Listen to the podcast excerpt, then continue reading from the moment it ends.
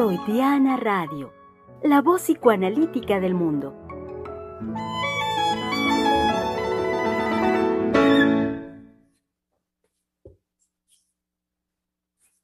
Querido público, a ver, ¿qué andan haciendo?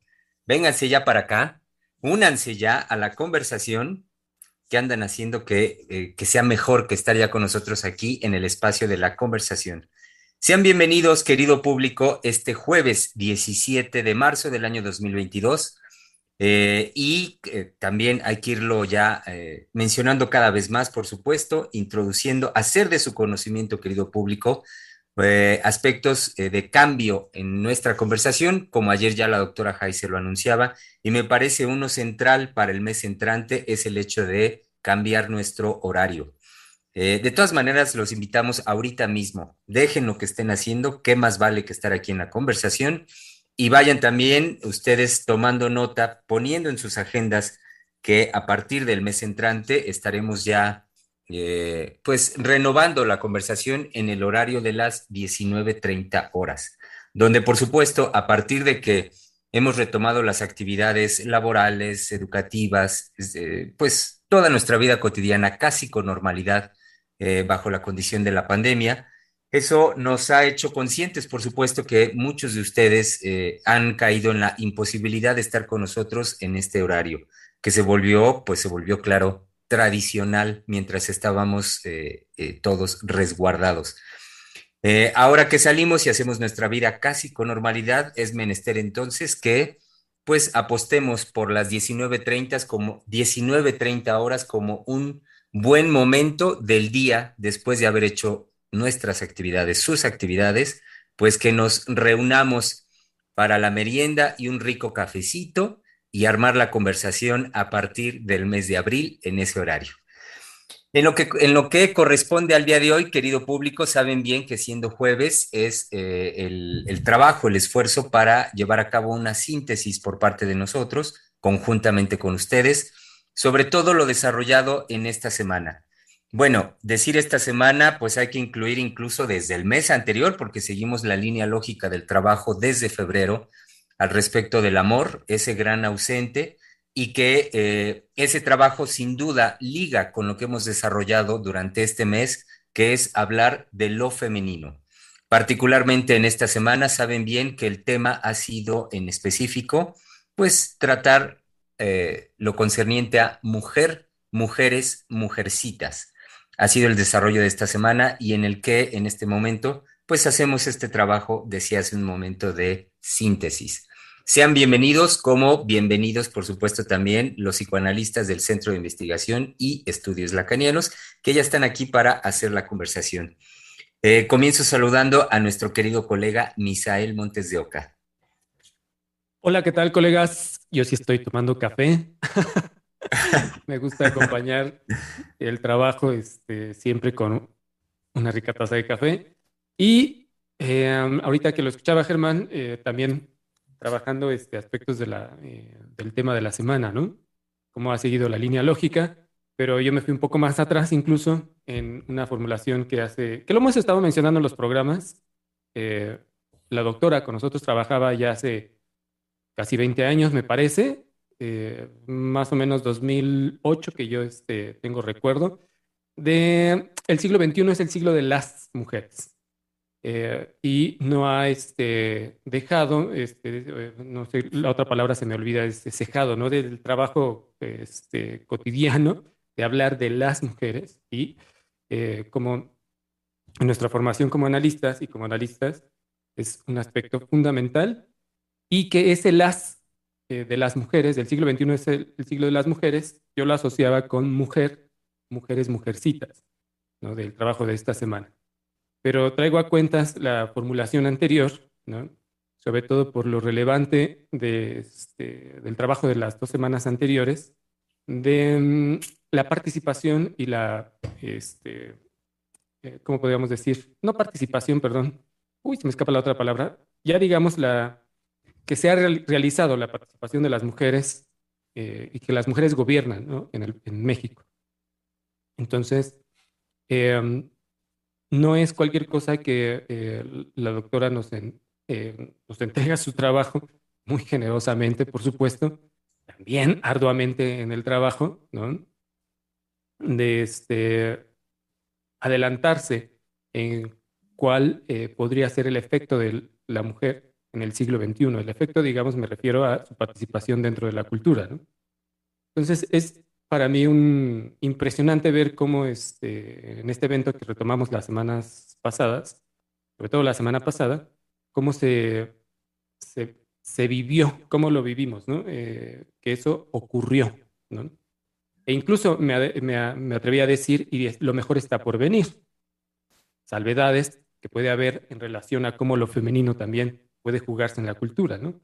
Ya desde este, eh, Freud vemos cómo tenía consideraciones en lugar de, perdón, consideraciones en, cómo la mujer se juega en su lugar en la cultura, ¿no? De esto, en un momento más, ¿puedo decir algo más? Ah, doctora, tiene su micrófono apagado. Su micrófono está apagado, doctora. Ahorita la escuchaba. Mm. Ahora sí. Listo. Digo que qué horror que tengo el micrófono apagado porque lo que estaba diciendo Misael, por supuesto, en la conversación y en el estilo propio de los programas y del Centro de Investigación y Estudios Lacanianos, es precisamente participar irrumpiendo en la conversación, porque no hay ese, ay, primero tú, después yo, después. No, no, no, no, no. Es la emoción y cómo me conecta afectiva y emocionalmente lo que mi colega dice. Y entonces el estilo de Ciel es inmediatamente participo, inmediatamente interrumpo. Hay ocasiones en que eh, la doctora Lozano y yo, que somos, digamos, la parte más histérica del centro y de los programas, pues nos emocionamos y entonces a veces hablamos a la vez las dos, ¿no? Y el público pues calladito, no dice nada, ¿no? Estas mujeres o no se dan cuenta de que las dos están hablando a la vez y entonces no les vamos a entender, en fin. Pero lo que quiero subrayar es que el trabajo en el Centro de Investigación y Estudios Lacanianos es con ese ánimo, con el ánimo de lo que el otro dice y lo que nos evoca y lo que nos despierta y el gusto precisamente de ese compromiso inédito para nosotros mismos de participar con la comunidad que nos escucha. ¿Qué lugar para el psicoanálisis en tiempos de pandemia? Y entonces, ¿qué lugar? El que se suspendió, el lugar de la vida cotidiana. El lugar de lo cotidiano, que es precisamente salir de casa, muy temprano, a dejar a los chicos a la escuela y los chicos entran en toda esa socialización de la escuela y nosotros después nos vamos a laborar y en todo el mundo, todo el mundo se mueve saliendo de sus casas a entrar precisamente en el contacto con los otros, en el contacto en el metro, de que nos apretujamos, de que estamos percibiendo los olores, los perfumes, la peste, bueno, todo, todo. es que sí, es que hay en que definitivamente uno dice, bueno, pero ¿quién carajos huele tan feo? Y pues no es quién, sino es quiénes, ¿no? ¿Sí? Pero pues también hay otros perfumes que son insoportables, que las mujeres a tres metros huelen y uno dice, ay, ay, ay, ay, ay, ay, ay, pero ya, por favor, por piedad, ¿no? Y todos aquellos que van, bueno, con su música, con sus audífonos muy cómodos, un solo sujeto en el coche, contaminando nuestro hermoso y divino país, ajá, pero pues van placenteramente en su cochecito sin tener que luchar con el cuerpo a cuerpo, pero también se lo pierden, también se lo pierden, el cuerpo a cuerpo, los malos olores, los buenos olores, los perfumes, digamos, baratones que se compran ahí de cómprese su Chanel 5 por 20 pesos, ¿no? Órale, pues ¿cómo va? en lugar de pagar dos mil pesos, ¿no? 20 pesos, no, pues sí, está muy bien. Bueno, la cuestión es esa, el ánimo que nos eh, caracteriza y que definitivamente ahorita que el doctor Misael estaba haciendo ese recorrido, de que a mí me pesaba también el decir, el próximo siglo, Sí. Silvita, es el siglo de las mujeres y ojalá demos el ancho en todos los aspectos y en todos los sentidos. Y bueno, algo que definitivamente se festejó de una manera increíble, extraordinaria en nuestro país, es que las gobierna, quienes gobiernan en la actualidad son las mujeres conjuntamente con un hombre honesto. ¿Sí? Esa fue, digamos, el subrayado que nosotros quisimos poner de que en México por primera vez vemos la manifestación de que las mujeres gobiernan conjuntamente con un hombre honesto. ¿Qué nos faltó decir en ese momento? Con un hombre honesto que por su honestidad está capacitado a amar a las mujeres, que por honesto no tiene el odio, ni la rivalidad, ni el deseo de destruirla, ni de golpearla, y mucho menos matarla. ¿Sí? Los hombres honestos aman a las mujeres. La honestidad permite en el hombre desarrollar una protección, un cariño, una admiración por la mujer. Y por supuesto, eso es lo que hemos visto en este proyecto de la cuarta, y que entonces en esta cuarta hay un hombre honesto que naturalmente ama a, la- a las mujeres y las hace participar en el compromiso brutal que se echó precisamente López Obrador, ahí sí lo nombro porque es un compromiso de él primero, y que convocó con esa admiración, ese cariño y ese respeto a las mujeres, convocó a las mujeres de nuestro país que podían gobernar conjuntamente con él.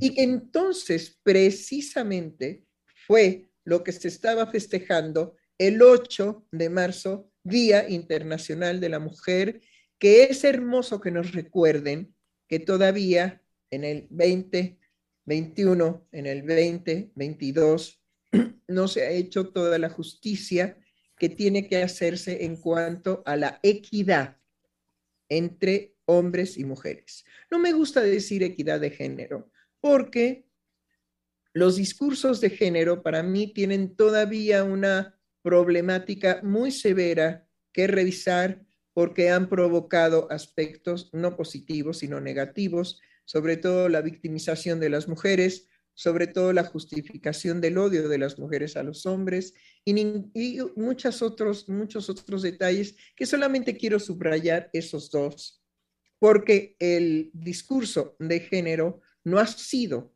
paradójicamente benéfico para las mujeres. Simplemente las ha enrabiado al hacerlas conscientes de todo lo que la mujer ha sido abusada precisamente por los abusadores hombres, que no son todos los hombres del mundo, porque hay hombres honestos. Y vuelvo a repetir, basta que un hombre sea honesto para que eso le permita amar a la mujer, ser tierno con ella, protector, disfrutar de su decir, de su palabra, de su ternura, de sus caricias, ¿por qué no decirlo también de lo que puede un hombre honesto disfrutar precisamente de lo bello de las mujeres, aunque no lo sean?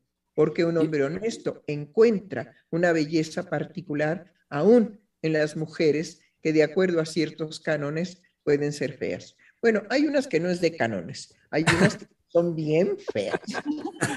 Y que hay, que, hay que decirlo, porque si no, estamos, digamos, haciendo un romanticismo aquí. No, no, no se trata de eso. Hay Y que este amor, este amor puede levantar también odios, por supuesto, ¿no? Es decir, odios para quienes no aman, ¿no? Es decir, Indudablemente, moviliza indudablemente, mi también querido ese colega. Este, Indudablemente. ¿Por qué? Porque los hombres no honestos rivalizan desde una posición femenina contra el hombre.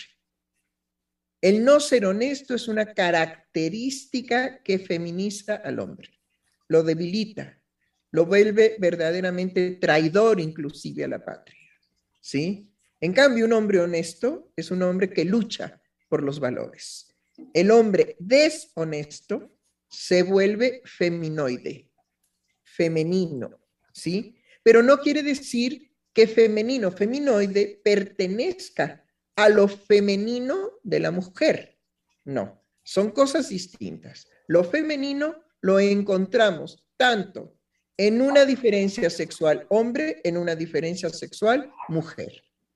Lo femenino, lo masculino, es neutro. Entonces podemos encontrar lo masculino en lo, la mujer, en el hombre, lo masculino. Hay que aclarar que cuando nosotros nos referimos precisamente a esta feminización del hombre que no es honesto, ¿sí? No nos estamos refiriendo a la división sexual que tiene que ver con distinguir dos sexos. El masculino, el femenino. ¿Ok? Entonces, con eso nos podemos quedar tranquilos. Y pues adelante, me gustaría que aquí nuestra colega que también ya está pegando de gritos y de gustos, de brincos, nuestra querida colega Giselle Mendoza. Adelante. Pues sí, doctora, justo ahorita que la escuchaba hablar de un hombre honesto, que digamos, esta directriz del, del país, este gobierno del país, por el lado de las mujeres, no sería posible sin un hombre honesto, me parece que eh, no habíamos acentuado, subrayado la condición que viene a hacer posible esta dirección de las mujeres del gobierno, eh, conjuntamente con un hombre honesto. Y el hombre honesto, ahorita que nos decía, es un hombre que lucha por los valores, pues nos da toda una dimensión al respecto de la honestidad, que fue lo que de alguna manera Televisa fue socavando en relación a tienes el valor o te vale. Esa campaña que parecía que iba en pos de preservar los valores, iba en función de destruirlos, de abrir el campo a toda la gente que, por ejemplo, no tiene internet, que no tenía televisión de cable y que veía la televisión nacional, ¿no? Y que eran nada más dos posibilidades de empresas que manejaban principalmente la digamos, la directriz mediática del país basada en tienes el valor o te vale. Como si fuera tan fácil aterrizar en un acto superficial tomado desde la superficie, como, como pasaba en los pequeños spots, eh, el abordar un valor como la honestidad. Y creo que ahorita que nos dice es un hombre que lucha por los valores, nos pone nos quiebra radicalmente esta concepción en, en donde se cree que ser honesto es solamente decir la verdad. Sino implica, está jugado el sujeto, que el sujeto mismo es el que tendrá que pasar por la ley en el ocultamiento a sí mismo de su verdad. Entonces, es, un, es una elevación al respecto de eh, la honestidad que tiene como consecuencia en nuestro presidente el sostenimiento, la posibilidad y la magnificencia de soportar una nación, de darle soporte a un proyecto de nación. Eso por un lado lo pensaba y creo que de manera muy sutil, muy em, sin ser el estandarte de gracias madre, él menciona yo soy lo que soy por una mujer. Sí, mi padre influyó, mi padre tuvo que ver, pero generalmente el reconocimiento que tengo a lo que soy y a donde estoy es a una mujer, no dijo mi madre. Entonces, creo que ahí hay, hay, hay una significación de no manchar, por supuesto, eh, el evento en donde mujer, mujeres, mujercitas estaba convocando. Porque mujer, ahorita cuando usted relanza este, este título, doctora, mujer, uno hace, eh, escucha eso, uno se siente como mujer llamada, es decir, mujer, tu mujer, ¿no? Ah, llama a esa posibilidad creadora mujer una por una. Simultáneamente, cuando se dice mujeres, hay una elaboración en donde se sostiene que no hacen grupo. Sigue siendo mujeres una por una. Esa es, digamos, la, la complicación en la que solo el psicoanálisis se va a meter a mujeres una por una. Y mujercitas, bueno, nos vuelve a complicar con el devenir de la época todo lo que tendremos que abrir nuestro horizonte para poder, para poder alcanzar a las mujercitas. La niña. A la niña. Bueno, pues ahí está mi querido Germán, ahora sí, preséntenos.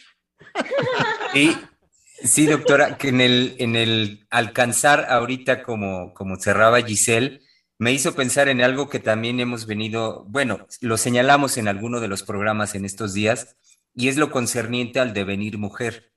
Eh, y, que esto, bueno, como un, como un pilar a mí me parece que sostiene Freud desde su descubrimiento, en esta imposibilidad de dar por hecho qué es una mujer y decir ya por sentado que es una mujer, sino más bien comprometerse con el devenir mujer, me parece que es eh, lo importante del llamado que usted hace con el mujer, mujeres, mujercitas. En una fractura de la inercia en la que vivimos en este tiempo de que es algo, decir mujer y hablar también de las mujeres es algo ya sabido, sobre todo ahora desde, aparentemente, desde los discursos de género y con las movilizaciones, y que lo único que hay que hacer es que sigamos batallando por la conquista de sus derechos, me parece que entonces es eh, el, alcanzar, y ahorita que lo dice, a la niña, es para nosotros renovar, eh, renovarnos en el compromiso de la investigación permanente de ese devenir mujer, es decir, de sostener permanentemente la... Em, la, la palabra en sí, el mujer, como algo que nos cuestiona permanentemente. Y como algo también propuesto de parte nuestra en la comunidad, como algo que es necesario, me parece, seguir sosteniendo como un cuestionamiento, porque este, como, cuestionamiento nos obliga y obliga a todos aquellos quienes estamos en relación con una pequeña a escuchar, escuchar el sentir de esa pequeña y escuchar es ese decir de mujer como algo que permanentemente nos va a cuestionar. Así es, sobre todo, digamos, hay algo muy bello que el psicoanálisis propone para los sexos, y es que la mujer no se puede definir, que la mujer no es definible. Entonces, cuando los discursos de género las unifican las define y con eso las atropella porque corta y quita de tajo la singularidad. Entonces, el psicoanálisis, y debemos de darle las gracias al psicoanálisis, que es precisamente el psicoanálisis el que conserva la singularidad de las mujeres. Entonces es una por una, aunque hablemos en plural, es una por una en su singularidad. Y lo que nosotros vimos el 8 de marzo fue la singularidad mm. En el discurso de todas las mujeres que participaron y que la que más nos conmovió indudablemente fue una joven de veintitantos años, creo que son 26 años, si no me 25, sí.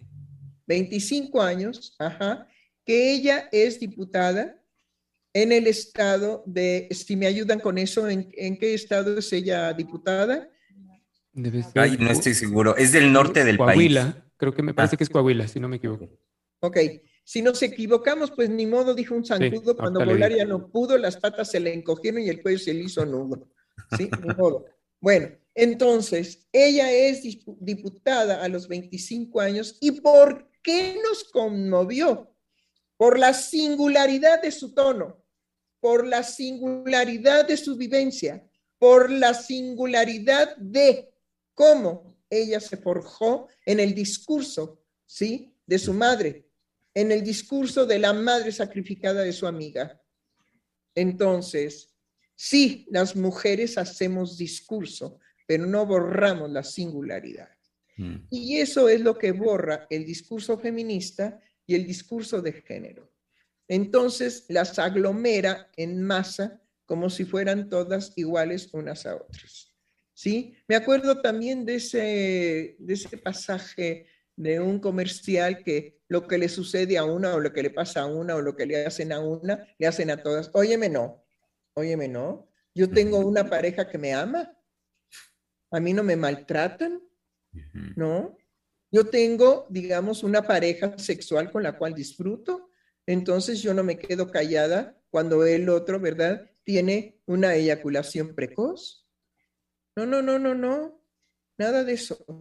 La singularidad de las mujeres es el gran compromiso de la mujer si el siglo XXI es el siglo de las mujeres.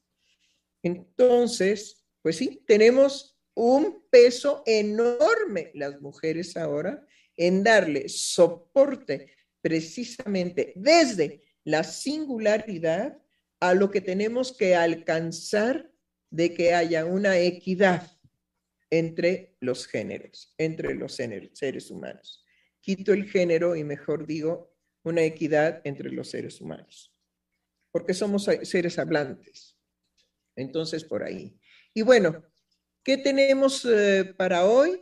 Nada menos que hablar de la síntesis que esta semana se trabajó en relación a mujer, mujeres, mujercitas. Y que recordábamos también, digamos, toda esta situación tan crítica de las niñas entre los 14 y los 15 años, porque es el tránsito de pasar de la niñez propiamente, ¿sí? No estoy de acuerdo con la adolescencia, porque las niñas que pasan de la niñez propiamente a la, a, la juventud, porque no es la adultez tampoco, ¿sí? No adolecen de nada. Entran, digamos, en un periodo de crisis, eso es otra cosa. Pero crisis también es creación. Crisis también es la creación inédita que una niña, en el momento en que pasa a ser, digamos, entre 14 y 15 años, ya una jovencita, ¿sí? Entra. E indudablemente lo primero que se pone en crisis es que la niña de 14, de 15 años ya no siente en su vivencia cotidiano el respaldo del decir protector de la madre y, de los, y del padre. Y estoy hablando de una madre amorosa, no del movimiento, digamos, que tuvimos el miércoles, el movimiento de la brasileña, que mm. gana mucho dinero por haber abierto el movimiento de los gritos desesperados de las mujeres de decir yo odio la maternidad. Es como si no se, se nos ocurriera a nosotros hacer un movimiento también de que salgan las mujeres a gritar, todas las mujeres que pueden decir, ya no siento lo mismo que antes contigo.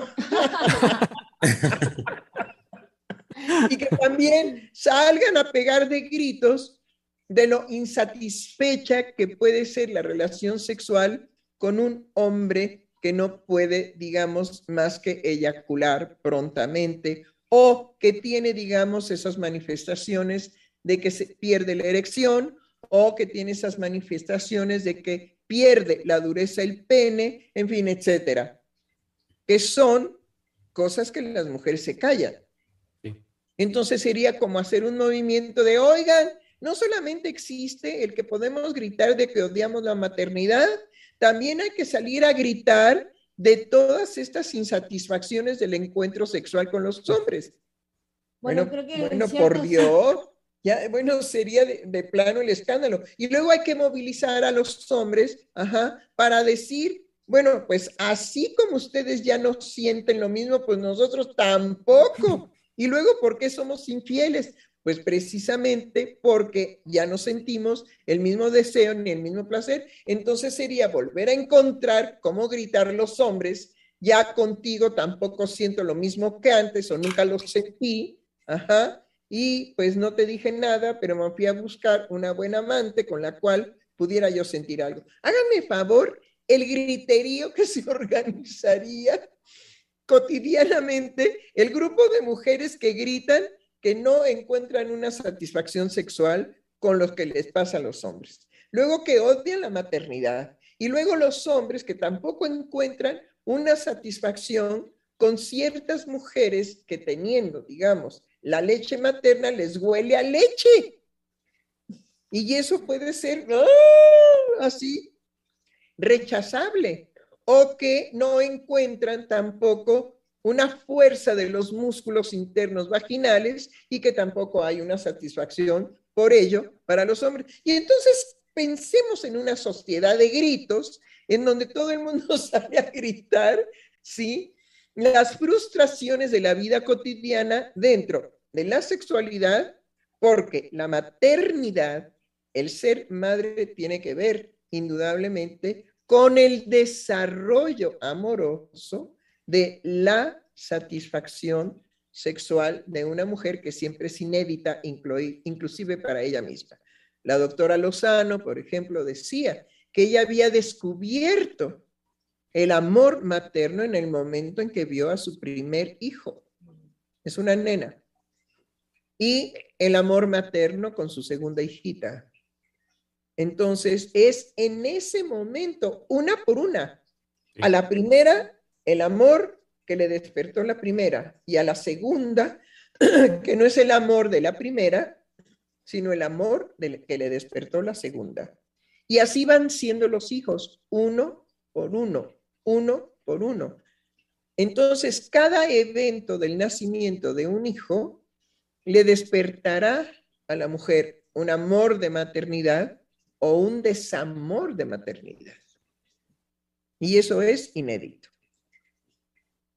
Bueno, este creo que mi colega era en el comentario en el momento en el que eh, mencionaba de la sociedad de gritos, de que los hombres le gritaban a las mujeres y las mujeres a los hombres.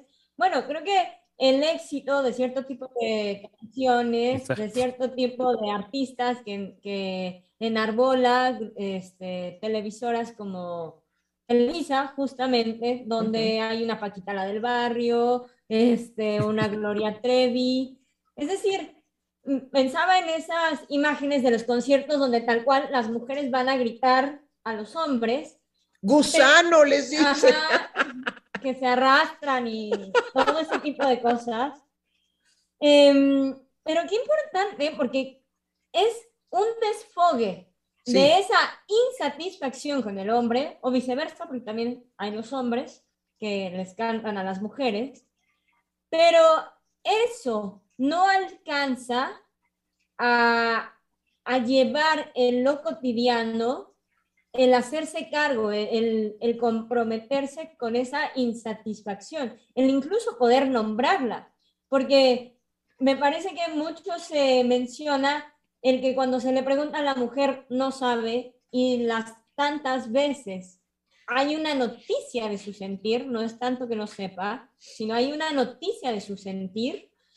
Em, me parece que aunque hay todo eso, la verbalización directa en el compromiso de lo que se está sintiendo frente al sujeto que lo despierta es otra cosa. Ah, eso, eso no es, curiosamente, no forma parte del cotidiano. Cuando se van y se hacen estos conciertos, es una pausa del cotidiano. Pero no llegan estas mujeres eh, excitadas por gritarle a los hombres que son gusanos a gritarle al marido que es un gusano. no, porque entonces el divorcio está, digamos, en la puerta. en la puerta. Pues, ¿qué haces con si soy gusano para ti? Sí, adelante. Es que ahorita que escuchaba ahí en relación con la música, eh, lo asociaba con el reggaetón, ¿no? Eh, que se está dando desde mi punto de vista un, fenómeno muy interesante de hablar de la sexualidad ya este, de forma más directa, no en, lo directo que lo, la forma en cómo lo está este, mencionando Giselle, sino este, sí de em, hacer explícito eh, la insatisfacción en las letras del reggaetón.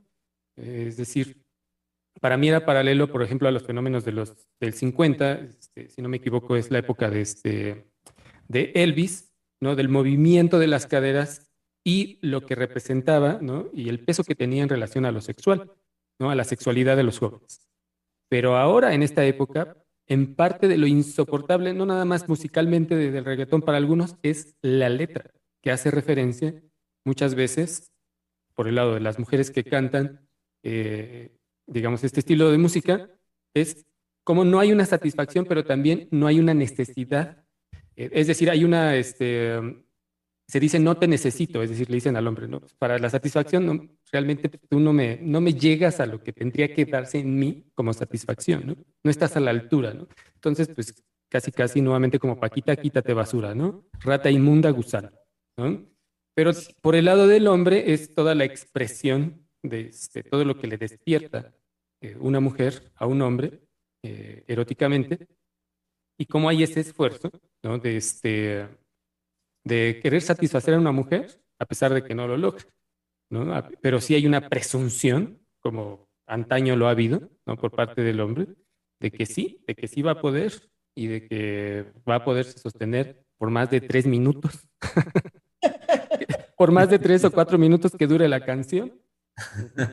Pero, este, pero sí hay una, sobre todo en la letra de las canciones, sí se juega ya algo más directo, explícito, si lo puedo decir así, no tanto directo como lo decía este, Giselle, sino lo explícito de, bueno, no estoy satisfecha, ¿no?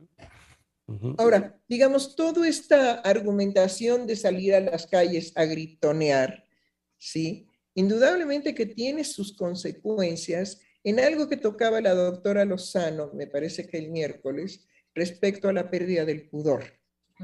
¿sí? Como si el solo hecho de sentir una, una libertad, de ir a gritar a las calles, la insatisfacción, fuera la forma de solucionar la insatisfacción. Cuando sabemos los psicoanalistas que la satisfacción erótica es una construcción absolutamente subjetiva. Entonces, no hay ninguna mujer que sepa por anticipado al encuentro, digamos, íntimo sexual con un hombre, si eso va a ser satisfactorio o no. No hay un conocimiento, ¿sí? De la satisfacción erótica por adelantado. Lo mismo le acontece al hombre. Es algo que Lacan menciona de una manera muy sencilla pero que aprenderlo, hacer una aprehensión, es muy difícil. Pero él lo menciona una expresión, con una expresión muy sencilla. Eso va a acontecer porque no existe la relación sexual. Es decir, ninguna mujer puede garantizar cuál va a ser la satisfacción al encuentro sexual con un hombre, ¿sí? aunque sea el marido, ¿eh?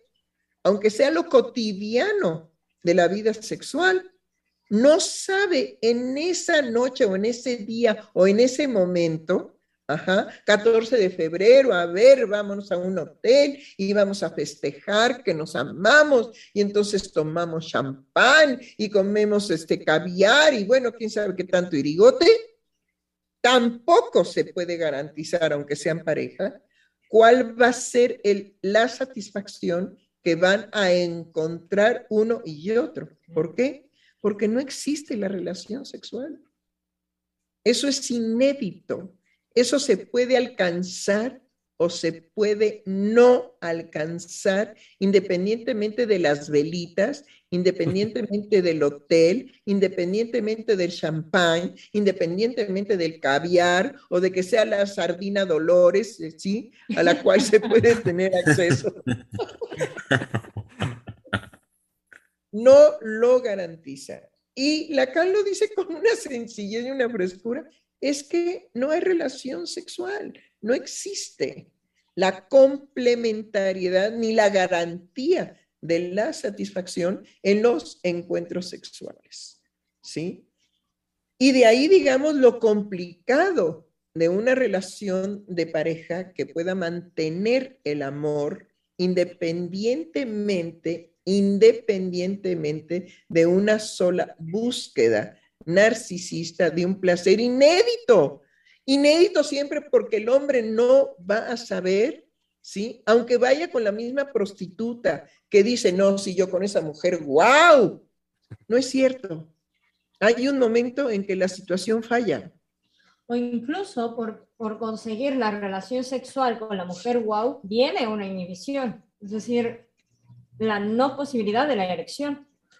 Por, por, ejemplo, ¿no? Y aunque vaya con la prostituta que le garantiza casi que en cuanto la vea, ¿sí? Va a tener una erección, bueno, casi hasta la garganta, ¿no? Enorme, ¿no?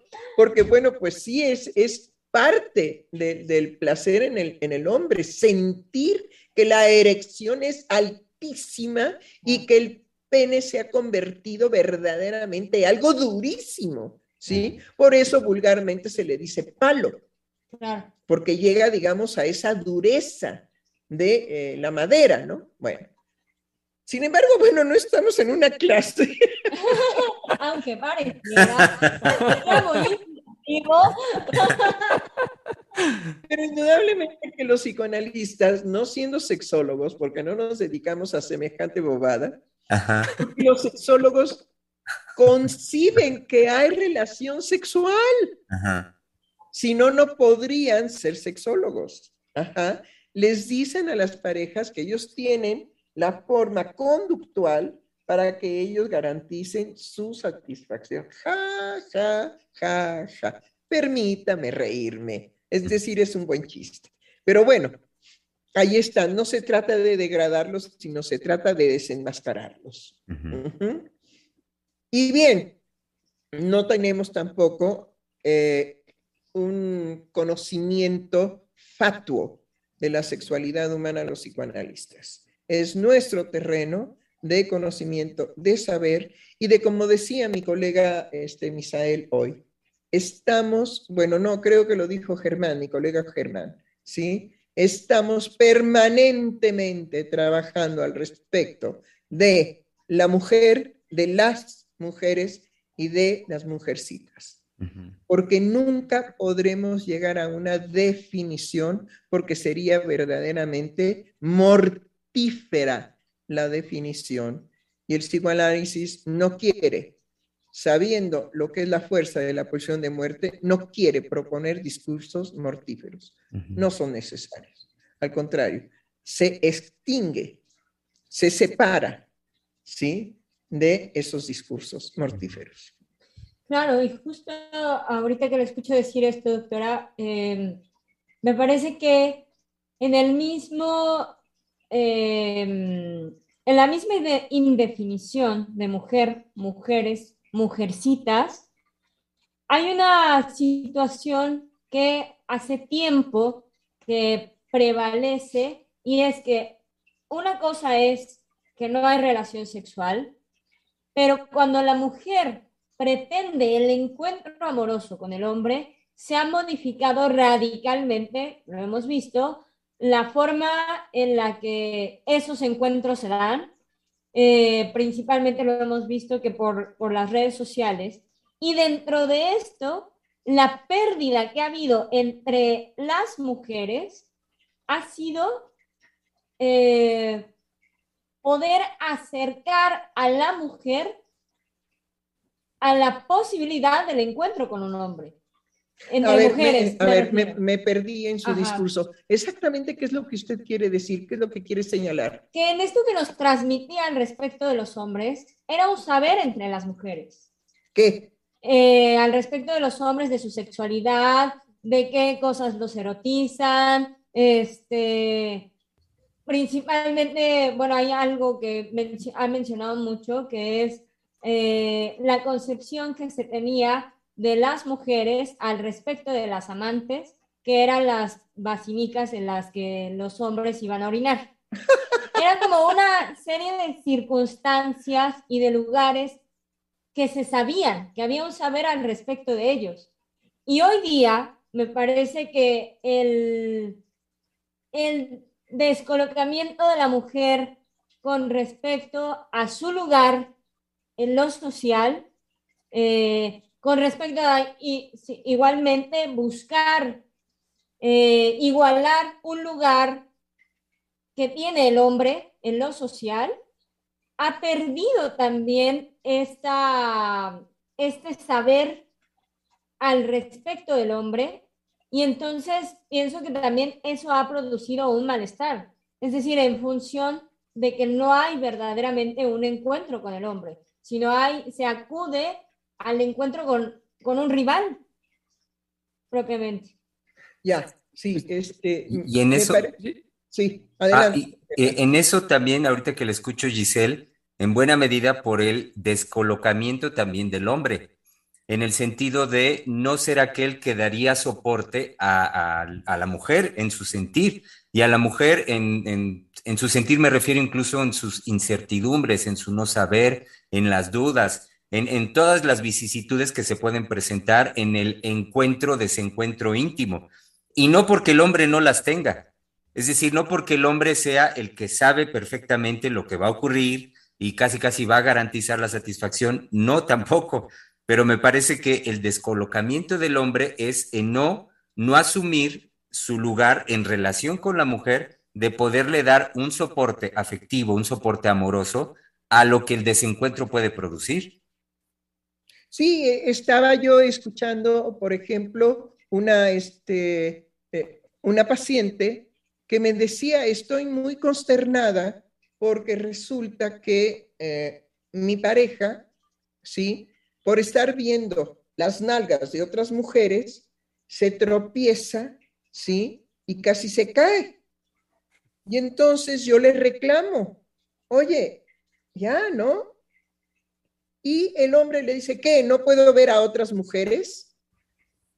Fíjense bien, ¿eh? Mm, la mujer le dice, bueno, ya, ¿no? Ya hasta te vas a romper el hocico, ajá, por voltearte como si fueras, este, ¿cómo, se llama ese animal eh, que tiene la posibilidad de girar toda la cabeza? La lechuza. La lechuza, ajá, como si fueras lechuza, sí. Para ver las nalgas a las mujeres que pasan, ya te ibas a romper la cara. Y la mujer le, nada más le dice, bueno, ya, ¿no?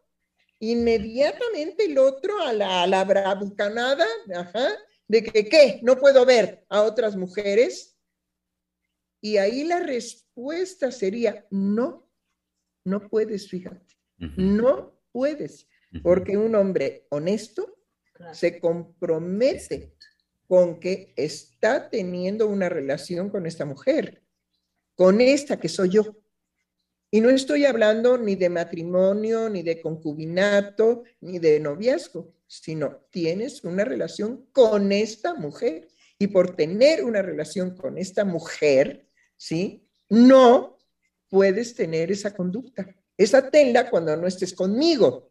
Porque si no, bueno, yo también, hasta que me rompa el hocico, voy a estar viendo directamente a dónde está el pene y los testículos de los hombres, ¿no? Pero así con mirada fija. Y bueno, lo que va a suceder es que los hombres se, van, a sentir, se van a sentir muy incómodos con una mirada de este talante, van a poner sus dos manitas de protección, ¿no? Porque imagínense una mujer que, que los ataque así con una mirada tormentosa. Definitivamente no. Bueno, la cuestión es que no se trata de responder en igualdades, Claro. Sino se trata de poner al hombre en, una toma de conciencia de que tener una relación, la que ésta sea, con una mujer, le prohíbe por honestidad faltarle al respeto, aunque no lo crean, eso existe, respeto, faltarle a la mujer mirando las nalgas de las otras. Entonces, ¿qué soy yo para ti? Porque eso es lo que viene inmediatamente. ¿Qué soy yo para ti? Si llevándome del brazo o de la mano o yendo juntos por la, por la este, calle, tú te tropiezas porque pareces lechuza de cómo te volteas, ¿sí? A ver las nalgas de las mujeres. ¿Qué te pasa en el buen sentido, así, de la vida cotidiana? ¿Qué te pasa? ¿sí? Y inmediatamente, ¿qué? ¿No tengo derecho? No, no lo tienes. Ahí es cuando la mujer tiene que darle el sentido de la ley y de la obligatoriedad que un hombre adquiere por el solo hecho de tener la relación que sea con esta mujer. No, no tienes derecho. Óyelo bien, no. Y si lo tienes, ala por la puerta abierta. Fuera de aquí, porque esa es una postura deshonesta en un hombre. Esa es la deshonestidad. Creer que se tiene el derecho a traer a una mujer como si fuera, no sé, la jerga, la escoba, el recogedor, ¿sí? O algo que se arrastra. Y es ahí donde... Pero es... Ah. Perdón, perdón. Adelante. Ah, eh, eh, rápidamente, es que lo que va diciendo doctora lo ligo con el comentario que hace un momento también hacía Giselle, eh, recordando campañas como la de Televisa, con estos eslogans de tienes el valor o te vale, donde aparentemente puede ser Televisa o algunas otras compañías de este tipo, aparentemente están en favor de los valores y la reivindicación de valores, pero como simultáneamente a lo que apuestan es más bien al borramiento y transgresión de los mismos porque eh, lo ligo también con el hecho, doctora, que eh, recientemente usted recordaba este programa de Chamuco, donde estuvo este sujeto, un semiótico argentino.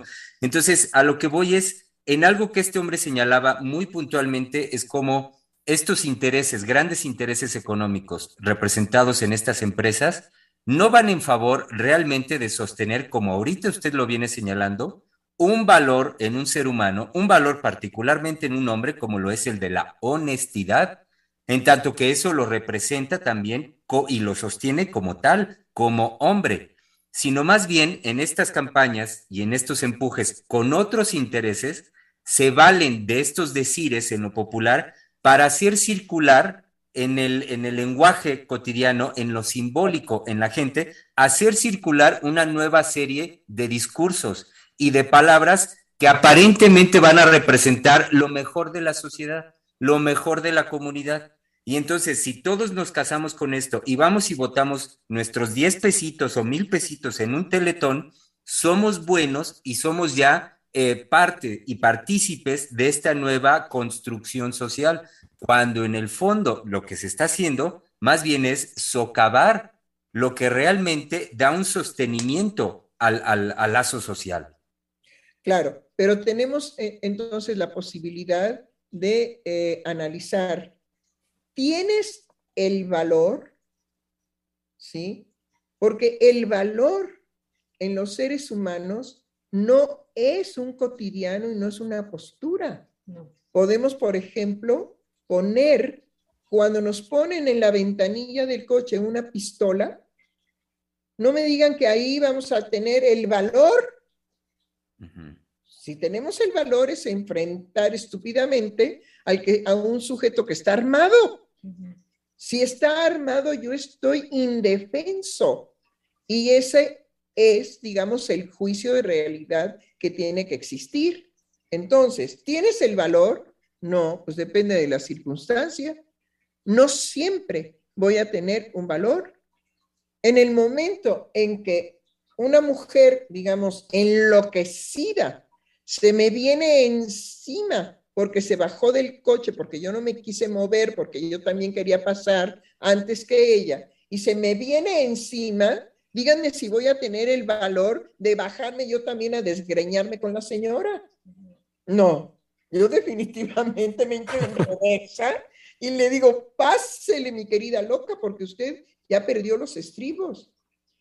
Eso es tener un juicio de realidad, no el valor entonces, si analizamos el asunto del valor, lo presenta Televisa como si fuera un sentir constante, aunque te cueste la vida como estúpido.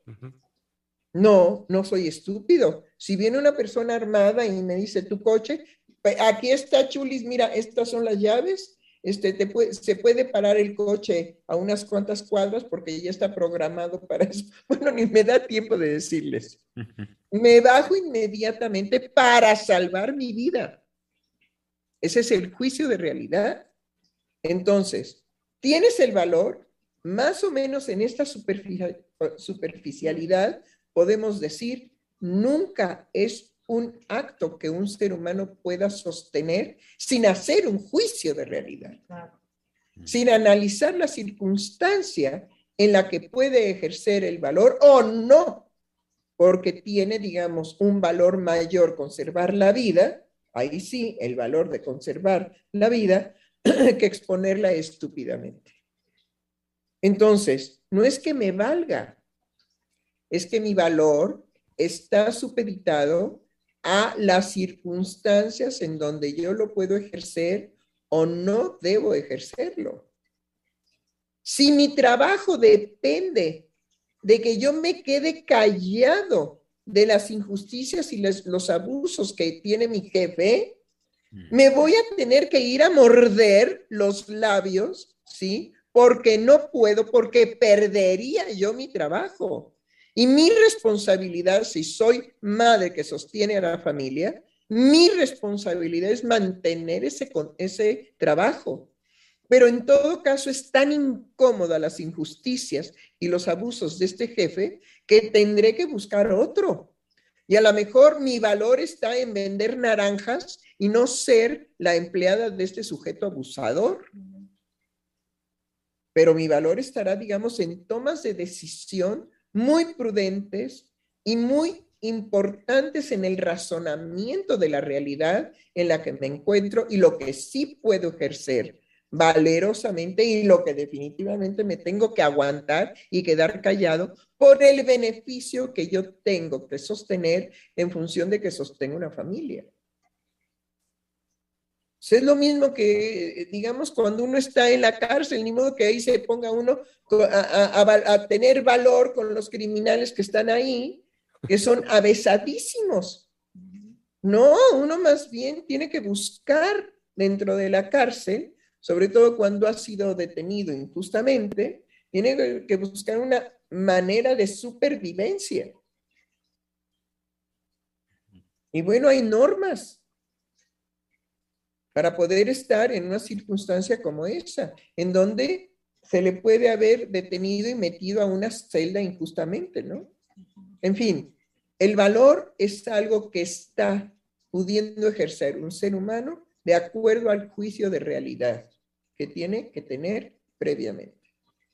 Entonces, pues no, Televisa lo maneja como que, ándale, rómpete la cara como estúpido o te vale. No, si me vale. Es un reto. Sí. Es un reto. Sí, pero es un reto para estúpidos. Claro.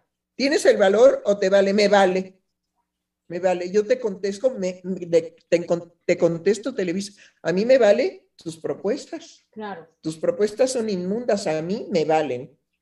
Claro, pero de alguna manera, bueno, no pero, sino em, eh, hoy en la mañana era consciente de la población justo a la que no llegamos, este, porque hay una, hay una condición de la transmisión de los programas, que ciertamente es el Internet, pero pensaba en toda esa población, pues que, que aún ve, bueno, no solo es que vea Televisa, porque eso es muy superfluo, aterrizarlo así de esa manera, pero hay todo un lenguaje de una población a la que se, dirige este reto y es a la misma población a la que le empiezan a pasar estos, estas imágenes eh, de los linchamientos, cuando se empezaron a dar los linchamientos, esa toma de hacer justicia por la propia mano y no, este, y no eh, acudir a las instituciones que sabemos que son corruptas. Es decir, eh, esa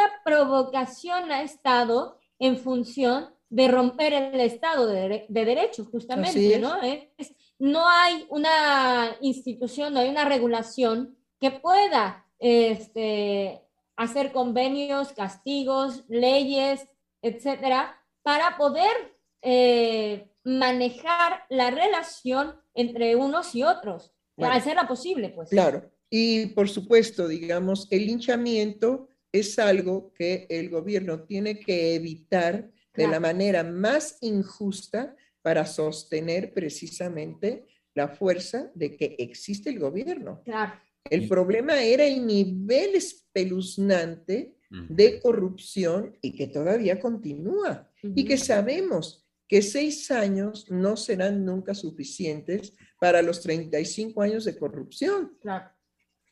Y sabemos también que muy probablemente tendremos que prepararnos a la ola que inmediatamente aparecerá en cuanto el señor Y las mujeres que gobiernan en este momento nuestro país, el señor presidente diga, entrego el país, ¿sí? Y el que sigue, ¿sí? Tendrá que soportar la ola inmediatamente de destrucción, porque pues ha sido todo un sistema de desacreditar a nuestro señor presidente, no, no día con día, minuto tras, minuto, segundo tras segundo, ¿sí? Y las mañaneras, bueno, ha sido, como lo dijo este hombre en el, en el chamuco, una escuela política, ¿sí? Es una escuela extraordinaria de política, pero también, pues no todo el mundo ve las mañaneras,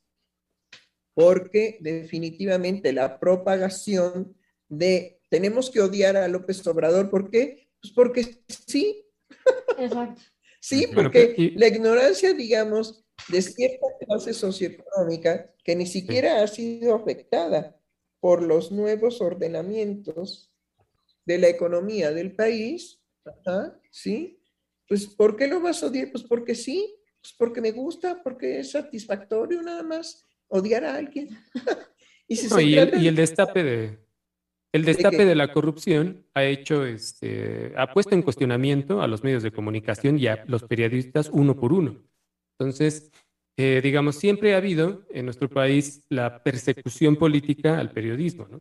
Eso, este, desde que yo tengo memoria, me acuerdo de la persecución política. No es nada nuevo.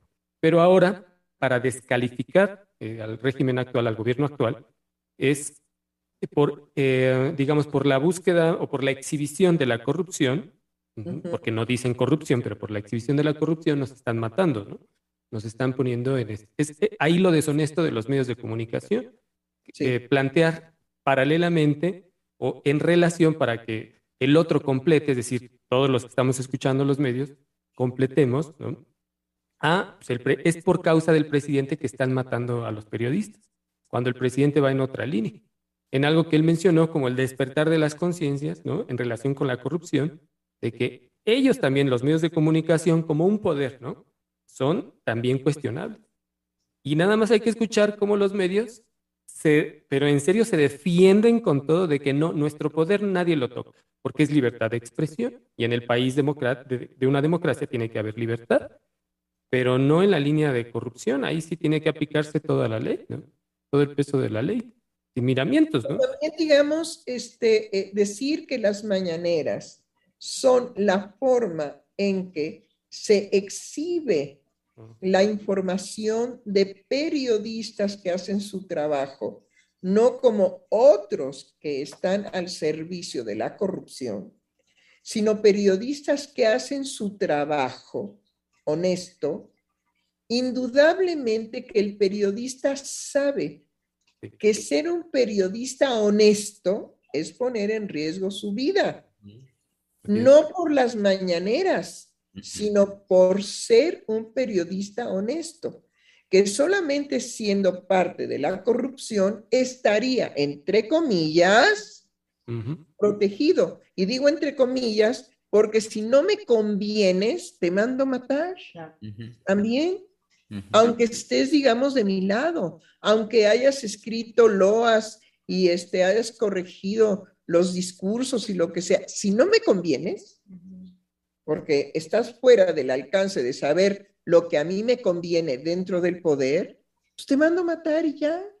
Entonces, ni siquiera estando del lado de la corrupción, estaría protegido el periodista. ¿Por qué? Pues porque ya sabemos que en la corrupción y en el manejo, digamos, del, poder corrupto, la vida de los seres humanos es un daño colateral. Entonces, no hay tampoco garantía de estar del otro lado. Y yo creo que precisamente una forma de estar ratificando que no me vayas a matar, pues es la postura de muchos periodistas que están en el temor de que si no continúan y no continúan y no continúan en estar respaldando la corrupción de los corruptos, pues en cualquier momento aparecen con que el coche se desvieló. con, que, con que un tráiler en la carretera se quedó dormido y lo embistió. Ese tipo de eventos que nos hemos enterado. Así es, así es. Entonces, bueno, hay algo que también hay que decir en relación a dedicar todo el mes a hablar de la mujer, hablar de las mujeres, hablar de las mujercitas, porque eh, tuvimos que suspender un eh, programa precisamente hoy, exactamente hace ocho días, lo suspendimos. Y bueno, yo lo suspendí porque precisamente ese programa desacreditaba los discursos de las mujeres de gobierno, ¿sí? A tal grado las desacreditaba que se llegó a decir por medio, digamos, bueno, la portavoz de este discurso fue Tere Negrete. Y decía, ¿sí? Que en este, eh, lo dice de, de, la siguiente manera, que las evocaciones que nos llevan este escenario de posibilidad, porque el plantearse una política es un escenario de posibilidad, que es distinto a plantearse un ímpetu de gobernar, definitivamente no. Dado que este ímpetu de gobernar en los discursos la llevaron a ella a traer a cuenta algunos elementos señalados por un teórico que hoy se considera de los teóricos básicos contemporáneos sobre política. Es más, sobre filosofía política en relación a la justicia. Y creo que hay unos elementos importantes de los discursos que se emitieron esta semana para mostrar cómo están las marcas y las huellas en estos discursos y de qué manera estas mujeres aspiran a gobernar. No, no, no, no, no, no, no, definitivamente no es este el tenor de nuestros programas. Nosotros no necesitamos de ningún filósofo que nos venga a dar cuenta de lo que no puede dar cuenta un filósofo. En este caso, de lo imposible de gobernar. Ahora, solamente sería posible si ella hubiese presentado un caso clínico de su clínica en donde esto de alguna manera contradijera lo que es en acto, que estas mujeres gobiernan, en acto. No es algo aspiracional, es en acto que están gobernando. Y que después sigue el discurso diciendo a tal grado estaba convencida Tere Negrete de este autor y de lo que ella quería poner, digamos, en juego desde la filosofía, ¿sí? Que se podía decir que no es posible gobernar si no se hace referencia a este autor, ¿sí? que es el señor John Ravis. Bueno, yo digo la W como B, pero es Ravis.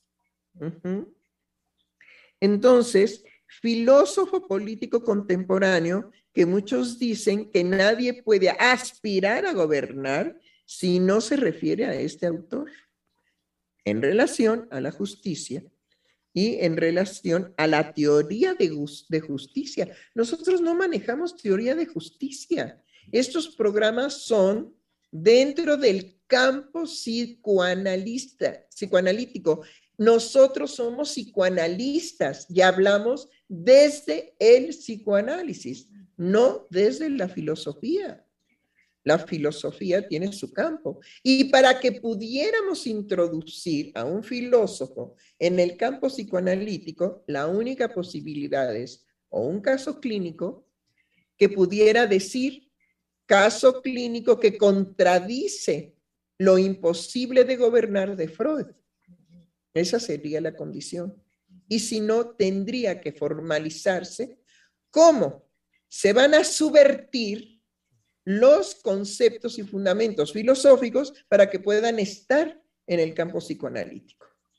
De otra manera, es imposible. Y vuelvo a repetir que la relación del psicoanálisis con los otros discursos será siempre señalando la radical diferencia. Que se puede conversar, sí, pero en la real, en la absoluta radical diferencia. Entonces, lo quise traer para decirle a nuestro público por qué Tere Negrete no estará ya más con nosotros en los programas, debido, digamos, a esta situación tan radical que ella puso hace ocho días en el programa, en donde definitivamente alteró intempestivamente la condición de estos programas. Estos programas son desde el psicoanálisis, desde el campo psicoanalítico, hablar de la vida cotidiana, en donde lo que nosotros pretendemos no es traer teoría, ni psicoanalítica, mucho menos filosófica, que no es nuestro campo.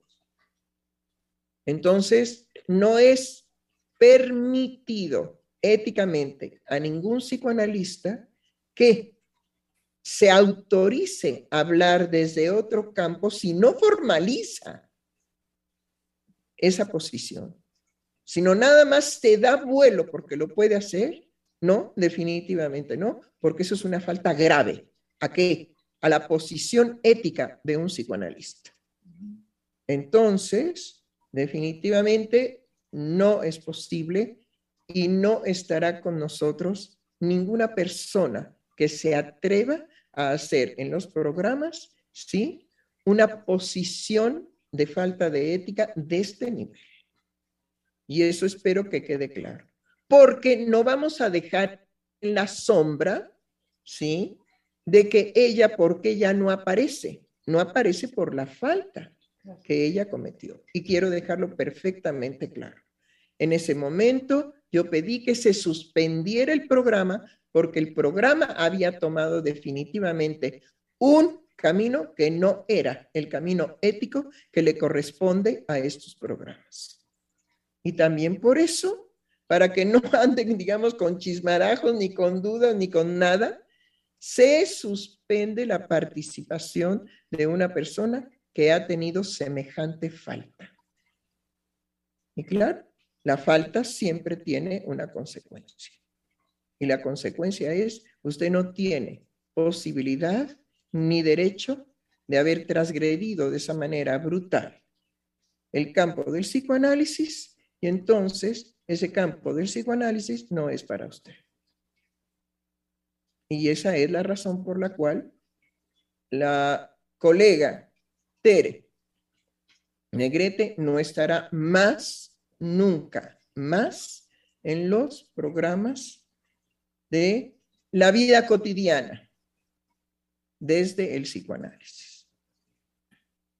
Bueno, doctora, creo que esta, estos eventos que llevan a una renovación del centro, porque lo que, lo que se simbra eh, con esta situación es renovar la postura ética del centro por parte de todos los miembros.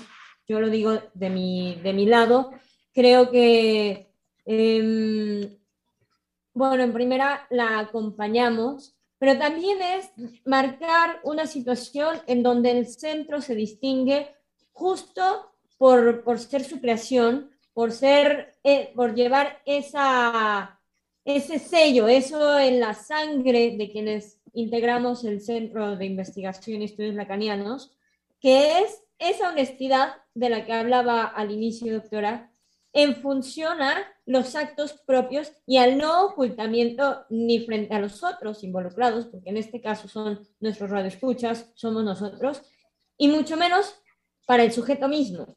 así es, así es. es, definitivamente un acto ético, ¿sí? Es decir, sí, Germán.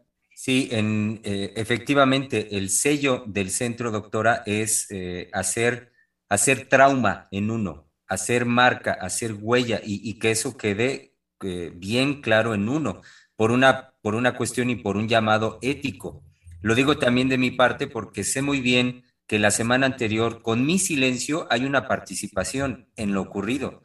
Y, el hecho de lo que usted eh, llama a lo que nos llama a partir de, este momento es justamente a, en, mi caso, renovarme en mi compromiso y en el compromiso que tenemos con nuestros radioescuchas, con la comunidad, de sostenernos en, la atención que usted permanentemente ha hecho, ha hecho característico del centro. En, ese, en, en ese trabajo de exigencia y que si en el momento que uno se afloja pasan este tipo de cosas, no puede ser, no, no puede ser ni puede uno formar parte justamente del centro. Entonces, es un llamado, a mí me parece, como siempre lo ha hecho usted, así de duro, así de tenso, a lo que nos demanda el devenir permanentemente como analistas del Centro de Investigación y Estudios Lacanianos. Creo que una salvación para los sujetos que se desvían de esta manera es precisamente la severidad que les permitirá dimensionar su acto. De otra manera, no tienen referente. Tendrían, digamos, una conciencia, pero la conciencia puede ser laxa, la conciencia puede ser cómplice. Cuando se aplica la severidad éticamente, es dejar al sujeto en la convicción de las consecuencias de su acto y tiene todo el derecho, digamos, de analizarlo.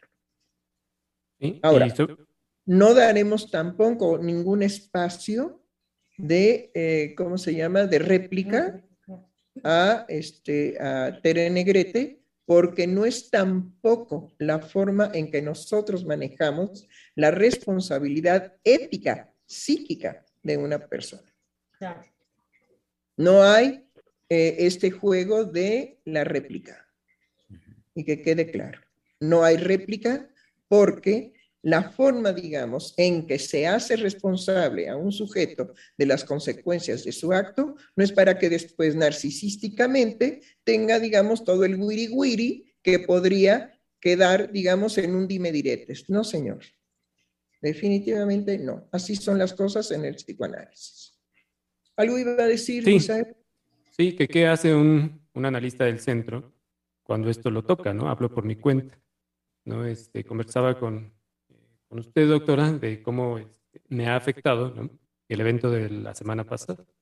Es decir, de lo que a mí me toca como responsabilidad de... Eh, no haberla detenido. Irme, exacto, e irme en, la, este, en, la, en lo teórico, en lo abstracto, que es para mí siempre ha sido una dificultad, ¿no? De fascinación, ¿no? Y eh, algo que a mí me, siempre me surge en relación a mi formación como analista en Ciel es no solo relanzar, eh, y es un cuestionamiento, por supuesto, eh, sino que a partir de, ¿cómo decirlo?, de un dolor narcisista, ¿no? Por el, por el acto, es, debe, es decir, aquí lo voy a poner en el debe, es decir, tiene que darse, tiene que crearse algo nuevo. Entonces... Es exactamente. Digamos, nosotros sabemos muy bien que cuando Freud se equivocó, ¿sí? Lo reconoció e inmediatamente produjo algo nuevo. Entonces, lo que nosotros esperamos de nuestra colega Tere Negrete es que de esto ella produzca algo nuevo, que a ella, ¿sí? Y a nosotros reivindique con la creación de algo nuevo su lugar ético dentro del grupo de analistas del Centro de Investigación y Estudios Lacanianos. Exactamente, ese es el camino, no la réplica. Exacto, sí, y este, y bueno. La creación de algo nuevo.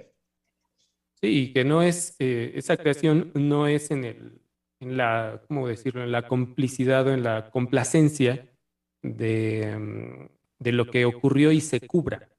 Ah, no, no, no, no. No, no, no, va, es que no es, no, eso. Somos en eso absolutamente severos, es decir, no podemos aceptar, ¿sí?, que haya una reivindicación desde el ocultamiento, sino desde la creación en donde el sujeto, en lugar de cubrir su castración con el saber, muestre su castración en la nueva creación y producción que hará. Así es. Entonces, por ejemplo, este, bueno, no por ejemplo, sino el, lo que se nombra el pase, ¿no? es cotidiano en sí. Es decir, en sí, sí. que son, son eventos que no se, se dejan pasar eh, en esa complicidad, como por ejemplo la réplica, ¿no? Sino que es analíticamente qué va a hacer eh, cada uno, en este caso, por ejemplo, qué voy a hacer yo para salir nuevamente de esta situación. Y eso es para otros lugares, el derecho de réplica es en otros lugares. Aquí el asunto es, ¿sí? Que el sujeto asume profundamente lo que se le devela de su verdad y de la intención que tenía. Y eso tiene que procesarse analíticamente. ¿Qué réplica ni qué la carabina de Ambrosio, no? No, definitivamente no. Entonces, bueno, pues no sé si hay comentarios. Estamos muy cerca del final del programa. Así Creo es. que acabamos de volver a retomar el gusto, la alegría, el júbilo de lo que es, digamos, hacer los programas ahora que se ha retornado al trabajo, digamos, habitual. Y que no olvidemos que la pandemia sigue, por favor, que la pandemia sigue, la pandemia sigue y tenemos que seguir informándonos de cuáles son los efectos secundarios de la nueva cepa y de la otra cepa y de toda la cepa, la bola, que todas las cepas que lleguen. Sí. Entonces, eh, digamos, no nos olvidemos de seguir protegiéndonos, de seguir desinfectándonos, de seguir cuidando a nuestros, digamos, seres queridos, a los bebecitos, a los niñitos, a los ancianos, a toda la gente que tiene cierto handicap orgánico, cuidémoslo, no nos olvidemos de que la pandemia sigue. Eh, así es, doctora. Daré lectura a los mensajes que recibimos el día de hoy. Eh, por parte de Yesenia García Salgado nos dice, buenas tardes, queridos doctores. Toda la semana he tratado de escribir acerca de lo que para mí me ha significado ser mujer. Hasta ayer con el tema que pude aterrizar una idea fue la maternidad la que me confrontó, fue la maternidad la que me confrontó con conflictos hasta entonces desconocidos por mí. Una ambivalencia entre un intenso amor por mi hijo y las innumerables renuncias que esto conllevaba. Lo resumo de la siguiente forma. La confirmación de que yo era una mujer, mujer entre comillas, de que yo era una mujer y además adulta. Curiosamente, se me ocurrió ayer justo en el cumpleaños número 23 de mi primer hijo. Ay, qué hermosura, qué hermosura. Nos escribe también Lidia María Molina y dice, comparto que suelo mantenerme al margen de los temas feministas porque hay algo que no me convence. Ante esto, personas muy cercanas lo ven como si fuera parte del problema. Con el comentario de la doctora Heiser sobre la perspectiva de no particularidad del discurso feminista, encuentro que justamente eso me mueve. Por ejemplo, suelo preguntarme sobre la experiencia de acoso en la calle y el miedo que expresan sentir, y yo no lo he experimentado. Considero que eso no me impide ser empática, pero no puedo evitar sentir que eso abre brecha para ser mal vista. Bravo, es cierto, gran reflexión. Es decir, mate, mantengamos nuestra singularidad subjetiva. No hagamos de nosotros mismos carne de cañón. Claro. Analicemos los discursos, pensémoslo en nosotras, lo que realmente deseamos. Abrámonos a la posibilidad de autoanalizarnos. Y el último mensaje del día de hoy llegó por parte de Rosa Hernández y nos dice, excelente jueves a todos. Escuchando a la doctora Silvia Heiser, me evocó justo ese primer encuentro, donde su transmisión fue cálida, precisa y amorosa, en donde la espontaneidad era particular y aligerada. Sin duda, la militancia que en ella es vida y nos transmite, así como su pasión por el psicoanálisis, nos abre camino en este universo de posibilidades en lo diverso de nuestra vida, devolviéndonos lo que por derecho nos corresponde desde lo subjetivo, apostando sin garantía a un despertar de la mujer. Pienso justo que el evento del 8 de marzo es histórico en el discurso que fueron transmitidos desde su sentir por la jefa de gobierno y la diputada, mujeres que también le apuestan a sumarse abriendo caminos. Gracias por la creación de cada programa. Siempre nos subvierten los discursos sociales que quieren estandarizar y no dan lugar a lo particular de cada ser. Saludos afectuosos. Qué linda. Pues volvemos a decirle, Rosa, yo creo que ya desde Pachuca es posible, como lo hace nuestro doctor Einar, es, es Pachuca, Rosa Hernández, yo creo que tenemos que hablar para que usted participe en los programas. Bueno, ¿es todo lo que tenemos por hoy? Así es, doctora, es todo lo que tenemos. Bueno, pues mi querida Sofía, creo que podemos cerrar con mucho gusto, mucha alegría, mucha expectativa, mucha esperanza de que nos irá bien con nuestro público querido en abril, cuando abramos el horario de siete y media a ocho y media. Sí, Germán. Ah, doctora, ahorita que está haciendo ya el cierre y la despedida, me acordé de la semana entrante preguntarle, doctora, el día lunes eh, si sería feriado. Oficialmente de, de gobierno federal es un día feriado, es lunes 21 de marzo que es, la conmemoración del natalicio de Benito Juárez. Y hay que festejarlo, hay que festejarlo. Entonces se pondrá, digamos, un hermoso y divino programa grabado.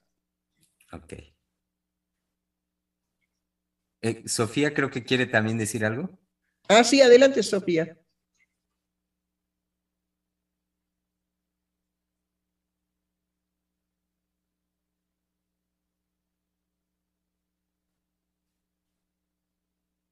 ¿Sí?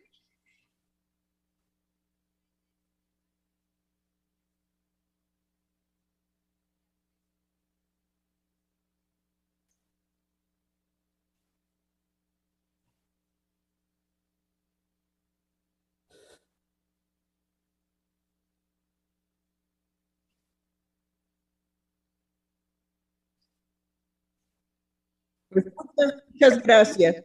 Muchas gracias por ese comentario, porque sí, es verdad que cuando nosotros compartimos esto, lo compartimos porque no somos hipócritas, en el sentido de que un colega puede fallar, pero también puede, ¿sí? Hacer una creación y renovar su postura.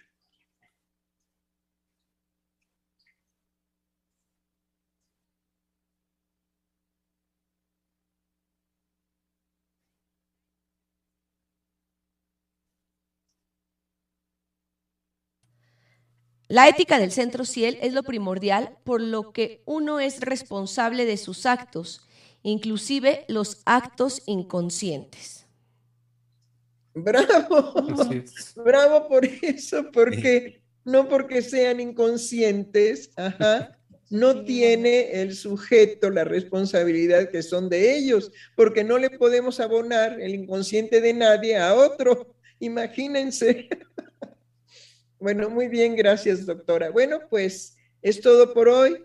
Podemos cerrar con este gusto, con esa alegría de todo lo que nos espera, de leer, de estudiar y de anunciar también, yo creo que la semana próxima vamos a tener que anunciar lo importante de la respuesta de los psicoanalistas, ¿sí?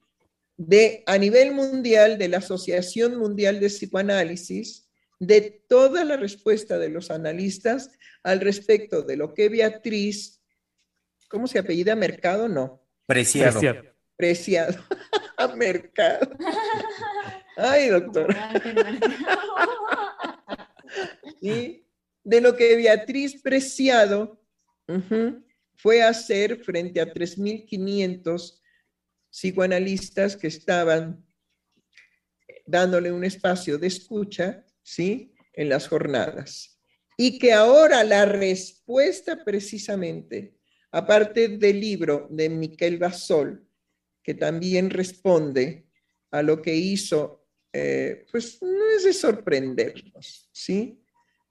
Que abusó precisamente del escenario y les vació un vacín de mierda a los 3.500 psicoanalistas y tuvieron que sacar su pañuelito y limpiarse, porque no les quedaba de otra, pero que ahora el, Congreso Internacional, que se llevará a cabo precisamente en abril, será el tema con el cual se responde todo ese grupo de psicoanalistas.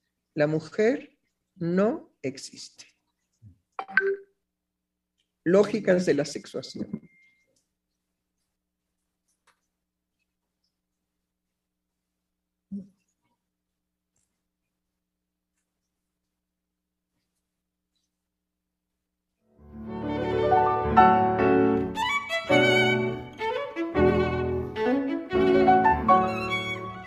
Freudiana Radio, la voz psicoanalítica del mundo.